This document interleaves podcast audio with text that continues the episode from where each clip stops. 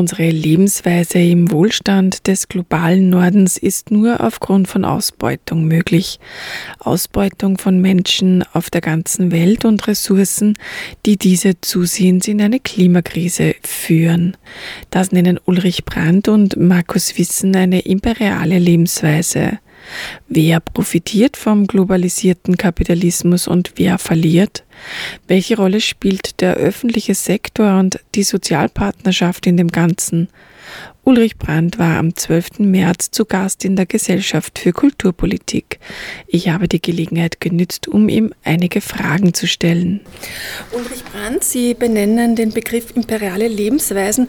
Was genau ist damit gemeint? Wir wollen mit dem Begriff anzeigen, dass wir Menschen vor allem im globalen Norden, also in Ländern wie Österreich, in unserem Alltag ganz systematisch auf die billigen Ressourcen der Welt, auf die billigen Arbeitskräfte zurückgreifen, wenn wir hier konsumieren, sind es Handys, sind es Lebensmittel, wenn wir Autos nutzen, aber auch wenn wir Öffis nutzen, beispielsweise, die auch mit diesem Aluminium unter anderem hergestellt werden.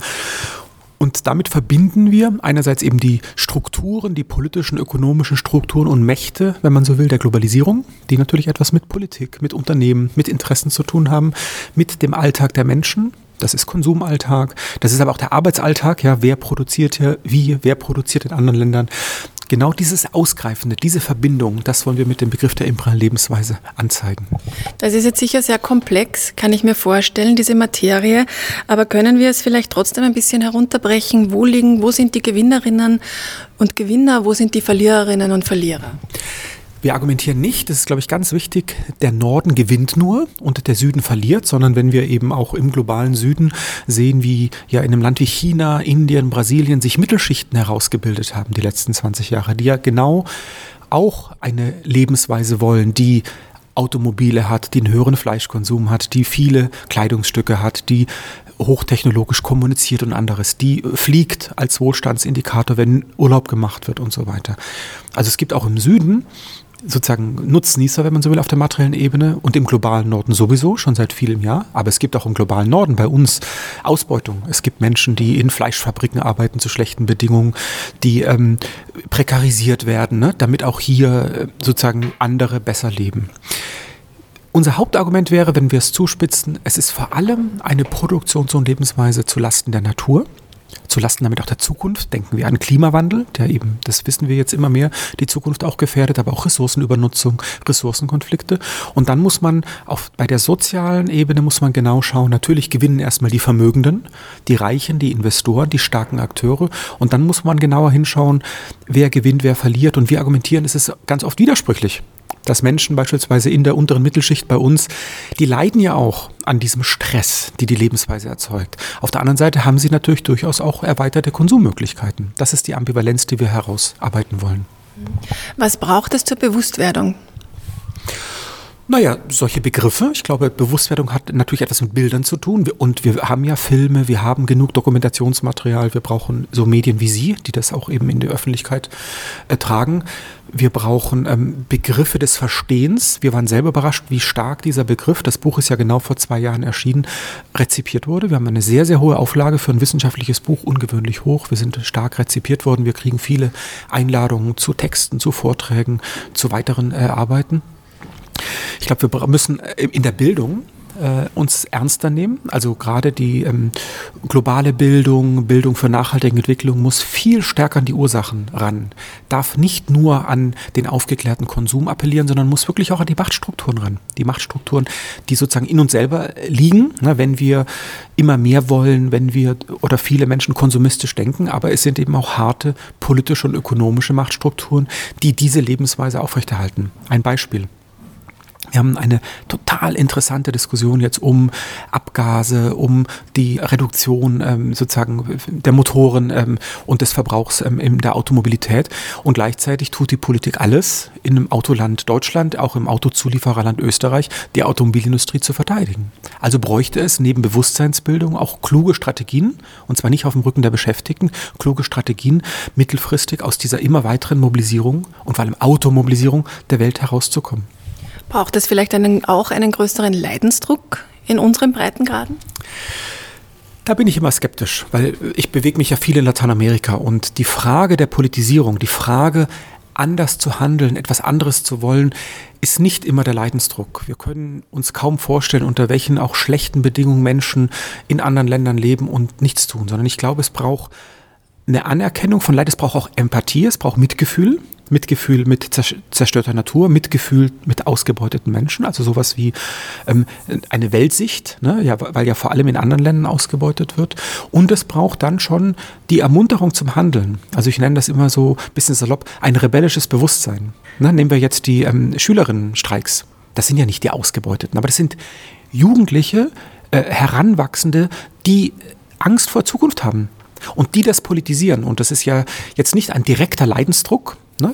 Die, die sind direkt äh, gar nicht so unmittelbar betroffen, aber es ist eine Welthaltung, die sagt, ihr Politiker, ihr Erwachsenen, ihr ältere Generation, ihr macht zu wenig. Und deshalb müssen wir erstmal anfangen nachzudenken, müssen protestieren und vielleicht auch anders handeln. Wie geht solidarischer Wohlstand dann, wenn das sozusagen die Lösung sein könnte? Ja, wir nennen das solidarischen Wohlstand. Äh, ein anderes Wohlstandsmodell oder eine solidarische Produktions- und Lebensweise bedeutet erstmal, in konkrete Bereiche zu schauen. Also wie wird heute in Linz, in Oberösterreich, in Österreich, in Europa weitgehend Mobilität hergestellt? Automobil oder für manche auf größere ähm, Strecken mit dem Flugzeug. Ja? Und wir müssten dann anerkennen, nein, wir wissen, wir brauchen mehr öffentlichen Verkehr oder wir brauchen eine Reduktion von Alltagsverkehr über andere Raumpolitiken, dass Menschen nicht, weil sie sich die Miete in Städten nicht mehr leisten können, rausziehen müssen aufs Land, aber sie sind viel weiter vom Arbeitsplatz weg, müssen dann jeden Tag pendeln und so weiter. Und ähm, im Ernährungsbereich wissen wir, dass wir aus der industriellen Landwirtschaft raus müssen, aus diesem Food from Nowhere, wie Philip McMichael das nennt, also einem Essen von nirgendwo. Man weiß gar nicht, wo die Garnelen im Supermarkt, wo ähm, ähm, das Fleisch herkommt, wo die Futtermittel für das Fleisch herkommen. Also brauchen wir eine ökologische und viel lokalere Landwirtschaft. Wir brauchen langlebige Hightech-Produkte. Ne? Die Handys, die Industrie hätte ja am liebsten, dass sie mit 1,7, 1,8 ähm, Jahren erneuert werden. Ich glaube, der Durchschnitt ist jetzt 2,4, 2,5 Jahre. Wir brauchen Handys, die systematisch recyclingfähig sind, wo man Einzelteile austauschen kann, anderes. Und wir argumentieren in unserem Buch Imperial Lebensweise, wir bräuchten viel stärker bei der Produktion, aber dann auch natürlich beim Konsum eine Gebrauchswertorientierung. Bisher ist in der Herstellung von vielen Gütern die Profitorientierung zentral. Ja, mit dem verkauften Auto, mit dem verkauften Lebensmittel, mit dem verkauften Kleidungsstück, mit dem verkauften Handy soll erstmal Profit gemacht werden.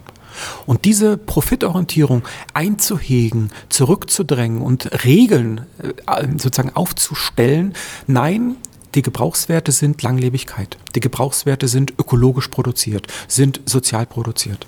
Und da gibt es ja genug Beispiele. Es ist ja nicht alles kapitalistisch, es ist ja nicht alles profitorientiert. Denken wir, ich kam jetzt vom Bahnhof hier zum Veranstaltungsort in Linz natürlich äh, mit, dem, mit der Straßenbahn. Ja, es gibt immer noch einen starken öffentlichen Sektor, gerade in einem Land wie Österreich, den wir verteidigen sollten, den wir verbessern sollten, den wir ausbauen sollten, weil ein öffentlicher Sektor nicht profitorientiert ist, sondern er soll erstmal die Mobilitätsbedürfnisse der Linzerinnen, Oberösterreicherinnen befriedigen.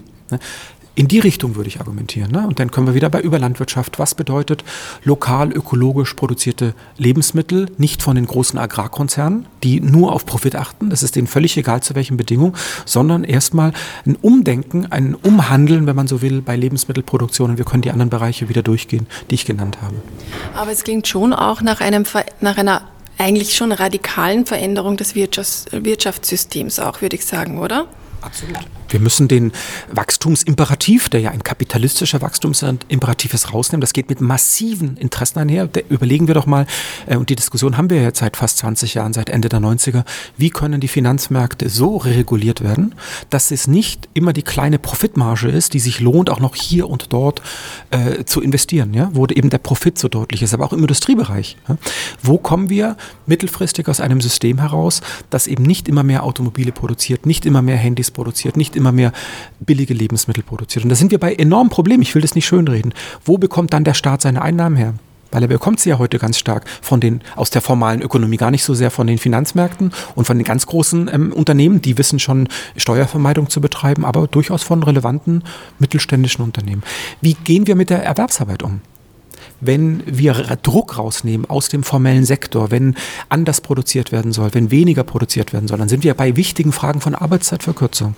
Wir sind bei Fragen von Umqualifizierung, ne, dass Menschen, die ja in Pfaden sind, die jetzt 20 Jahre ihren Produzentenstolz haben in dem, in dem Automobilbetrieb. Ja, was bedeutet es denn, ähm, und zwar nicht von heute auf morgen und nicht auf dem Rücken der Menschen, aber ähm, mittelfristig rauszukommen aus diesen, aus meiner Sicht eben schädlichen Sektoren? Was bedeutet es denn, wenn der Flugverkehr in Europa drastisch zurückgefahren wird, wie für die Auer, für die Lufthansa und so weiter und so fort? Da kluge Konzepte vorzulegen, da auch das politisch zu steuern, anzusteuern. Und da haben wir ja ähm, viele Diskussionen, da haben wir ja viele Vorschläge und das muss dann auch machtpolitisch umgesetzt werden. Aber der Trend geht in die andere Richtung in Wirklichkeit, europaweit, sogar weltweit, zumindest in den westlichen sogenannten Ländern. Absolut und noch mehr in den Schwellenländern, machen wir uns überhaupt nichts vor. Ähm, ich war im Oktober in China auf einer Umweltkonferenz und man glaubt überhaupt nicht, wie auch der Glaube an ein westliches Wohlstandsmodell, ja, das eben sehr individualistisch ist, sehr auf materiellen Konsum basierend, ähm, wie tief das verankert ist. Ja? Und jetzt gibt es ein langes, langsames Umdenken. Von daher ist Ihr Argument vom Leidensdruck vorher gar nicht so schlecht. Wenn die Städte erstmal so dreckig sind, dass die Eltern Angst haben um ihre Kinder, dass die Kinder nicht mehr gesund aufwachsen können in der Stadt, dann erzeugt das schon irgendwie auch politischen Druck, wenn die ähm, und auch Legitimitätsprobleme für die Politik, wenn dann gehandelt werden kann. Aber ich erkenne einerseits an, dass es ähm, eher für viele und durch viele in die andere Richtung geht. Aber ich würde auch sagen, dass wir Alternativen haben. Für junge Menschen in Städten ist das Auto kein Statussymbol mehr. Ich würde sagen, bei meinen Studierenden Politikwissenschaft an der Uni Wien gibt es einen starken Teil, die sich vegetarisch und vegan ernähren. Jetzt kann man sagen, sind das Moden und dann fliegen sie trotzdem dreimal äh, in Urlaub und so weiter. Das muss natürlich viel komplexer gedacht werden. Aber ich würde schon sagen, und das ist ja auch die Aufgabe von kritischem Nachdenken, das ist die Aufgabe von Vorträgen wie heute Abend, dass Gesellschaft an den Rändern sich verändert, dass die Vorschläge immer sozusagen nicht aus der Mitte kommen, ne? aber dass sie dann in die Mitte übernommen werden müssen. Nehmen wir doch die Energieversorgung in Österreich. Da ist natürlich jetzt viel Wasserkraft durch die Berge, ja? aber die Energiewende in Deutschland, die war vor 20 Jahren so nicht absehbar. Und dann haben ein paar an den Rändern, ein paar Verrückte angefangen, sich Solarpaneele aufs Dach zu tun, ähm, das Erbe, was sie bekommen haben, nicht aufs Sparbuch zu tun, sich noch nicht noch ein Auto zu kaufen, sondern zu sagen, wir wollen eine andere Energieversorgung. Und das stark zu machen, das voranzutreiben und dann auf die gesellschaftliche Ebene zu heben, das ist, da bin ich nicht naiv, sondern da würde ich immer wieder darauf achten, wo tut sich was und wo können dann Veränderungen eingeleitet werden. Der Trend äh, im Moment, was angeht, äh, in die Mitte zu wandern, ist leider eher die rechte Politik und der Neoliberalismus, die sehr stark in die Mitte wandern. Wie wichtig sind oder ist denn die Sozialpartnerschaft, die ja eben gerade von diesen Kräften versucht wird, auch abgegraben zu werden, in den ganzen Belangen, um eine Wende zu schaffen, sage ich mal? Die Sozialpartnerschaft ist natürlich auf einer sozialen Ebene zentral, weil sie Interessen der Schwächeren mitformuliert und zwar sehr gut formuliert und es da eben auch in der Machtkonstellation auf Regierungsebene, auf Aushandlungsebene, bis in den Alltag der Menschen, was Arbeitsrechte angeht, was natürlich die äh, Löhne, Gehälter angeht, ähm, unglaublich wichtige Errungenschaften. Gleichzeitig muss aus meiner Sicht die Sozialpartnerschaft so weiterentwickelt werden, dass beide Seiten, oder wenn man den Staat dazu nimmt, alle drei Seiten, auch stärker ökologisch denken, auch stärker nicht die imperiale Lebensweise reproduzieren, weil machen wir uns nichts vor, die, die AK verteidigt die Interessen der Beschäftigten in Österreich, aber auch da ist halt einiges zu Lasten von anderen Menschen. Schauen wir nach Osteuropa, schauen wir auf die Flüchtlinge, schauen wir auf andere Länder. Also ich würde sagen, die Sozialpartnerschaft müsste sozusagen sozialer noch werden, dass die Interessen der Schwächeren noch stärker verteidigt werden. Ähm, sie muss aber auch demokratisiert werden, dass Menschen sich auch befähigt fühlen und auch die Kompetenz haben, an gesellschaftlicher Gestaltung teilzunehmen. Die Sozialpartnerschaft ist ja sehr stark im Modus der Repräsentation und nicht des, der Ermächtigung von Menschen. Und sie muss, das wird aus unserem jetzigen Gespräch hoffentlich klar, natürlich ganz stark ökologisiert werden. Ja? Dass im Zweifelsfall, und wie, wie gesagt, ich bin nicht für Change by Disaster. Ich bin nicht dafür, dass die Veränderungen krisenhaft sind, aber die Sozialpartnerschaft muss auch darüber nachdenken, wie unser Wohlstandsmodell ähm, weniger profitgetrieben sein kann, wie es weniger nur über Erwerbsarbeit läuft, sondern auch über andere Tätigkeiten und wie es natürlich vor allem ökologisiert werden kann.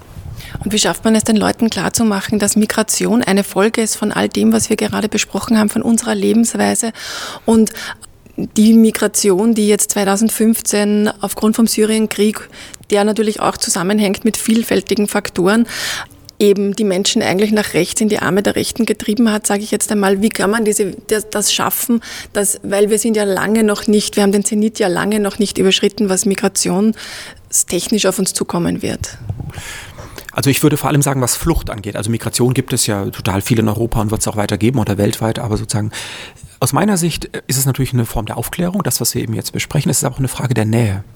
Wenn Menschen nicht das Ressentiment, das ihnen ja von Zeitungen oder über Mitmenschen oft nahegelegt wird, ähm, leben können und es einfach so durchgeht, sondern wenn sie eine Erfahrung haben, die kann persönliche Art sein, sollte weitgehend aus meiner Sicht persönliche Art sein, kann aber auch hergestellt werden, eben über Bildungshabit und anderes, dass die persönlichen Fluchtursachen von Menschen klar werden, dann haben wir schon viel gewonnen und da gibt es ja auch einige Ansätze. Wir hatten gestern einen Vortrag in, ähm, in Wien. Wir machen gerade so eine Ringvorlesung zur autoritären Wende, zur autoritärer Politik und da erzählt ein Soziologe aus Deutschland, der hat Interviews gemacht mit Menschen und es gibt einen Typus, die ein rassistisches Grundmuster haben, aber sagen, aber nicht in meinem Bekanntenkreis. Die, die Türken, die ich kenne, die Migranten, die sind okay, aber ja, und diese Ambivalenz, auch diese Zerrissenheit ähm, ernst zu nehmen ja, und dieses äh, äh, nicht zuzulassen, dass diffuse Ängste so erzeugt werden können. Warum ist die diffuse Angst eine, was Flüchtlinge angeht oder Migranten, aber vor allem Flüchtlinge? Und warum ist es nicht die diffuse Angst ähm, vor den immer reicher werdenden?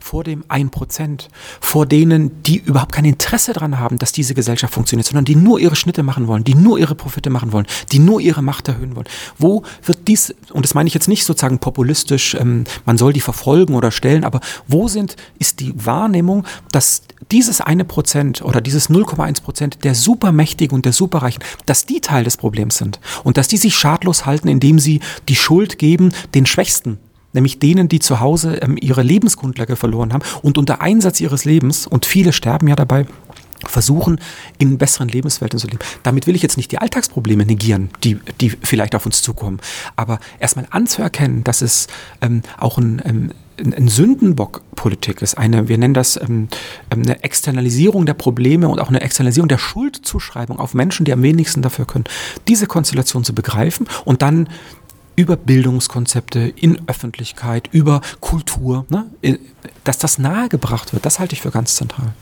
Letzte Frage ist auf der ganz persönlichen Ebene, woran arbeiten Sie gerade in Ihrer persönlichen Entwicklung, wo Sie sagen, okay, das ist das nächste, was ich sozusagen in meinem Leben ändern will, um einen Beitrag zu leisten? Na, erstmal ist natürlich mein Hauptarbeitsbereich äh, gar nicht jetzt öffentliche Vorträge, sondern es ist natürlich ähm, sozusagen wissenschaftliche Forschung und es ist sehr stark und ist mir sehr wichtig, natürlich ähm, mit meinen Studierenden zu arbeiten. Ich habe ähm, in den Vorlesungen hunderte von Studierenden und es macht mir Freude, ähm, gar nicht auf einer manipulativen Ebene, sondern auf einer aufklärerischen Ebene ihnen Denkoptionen, also natürlich Wissen zu vermitteln, aber auch Denkoptionen äh, zu geben. Ich will jetzt auch nicht per se so ein Vorbild sein, sondern ihnen anzuzeigen, man muss nicht ähm, diesen Konkur diese Konkurrenz mitmachen, man muss nicht nur auf Karriere achten, sondern man sollte eine Welthaltung ausbilden. Das sage ich auch zu meinen Studenten. Eine Welthaltung, ähm, die auch versucht, das, was nicht direkt bei mir ist, zu verstehen damit auch ein, eben ein Stück weit Mitgefühl äh, zu entwickeln, überdenken. Aber es hat eben auch was Emotionales. Was zweites, was ich sozusagen für mich immer stärker jetzt versuche, ich bin ja auch in dieser Postwachstumsbewegung aktiv, also eher jetzt akademisch, wissenschaftlich, aber ich gehe auch immer wieder zur Tagung. Was heißt für mich als Hochschullehrer mit diesen enormen Nahelegungen, wenn du noch ein bisschen beschleunigst, noch eine Schippe drauflegst, dann wird es noch besser, dann hast du noch mehr Erfolg, dann bist du noch mehr in der Öffentlichkeit. Das nicht zu akzeptieren, sondern zu sagen, Entschleunigung für mich selber oder für meine Nahverhältnisse, ich bin gerade Institutsleiter am Institut für Politikwissenschaft, wir hatten gerade jetzt vor einer Woche eine Institutsklausur. Und nicht zu sagen, ha, drei tolle Ideen, die nehmen wir dazu, sondern wenn wir drei tolle neue Sachen umsetzen, machen wir drei andere Sachen nicht mehr. Weil wir sonst uns strukturell überfordern und diesen ganzen Stress, auch diesen ganzen Nichtraum des Nachdenkens, den ganzen Nichtraum von Alternativen wahrzunehmen, zu denken, zu entwickeln, ähm, das zurückzuweisen. Ja, und das halte ich jetzt für mich als jemand, der eben da auch institutionell unterwegs ist, als Institutsleiter, für wichtig. Da habe ich eine Verantwortung. Äh, also gegen meinen Studierenden, natürlich in der breiten Öffentlichkeit, wie hier jetzt äh, heute in Linz, aber auch ähm, in diesen, ich sag mal, institutionellen Praktiken, dass wir diesen, diese Versuchung, immer noch eine Schippe draufzulegen, ähm, ein Stück weit nicht erliegen. Soweit Ulrich Brandt, Co-Autor von Imperiale Lebensweisen.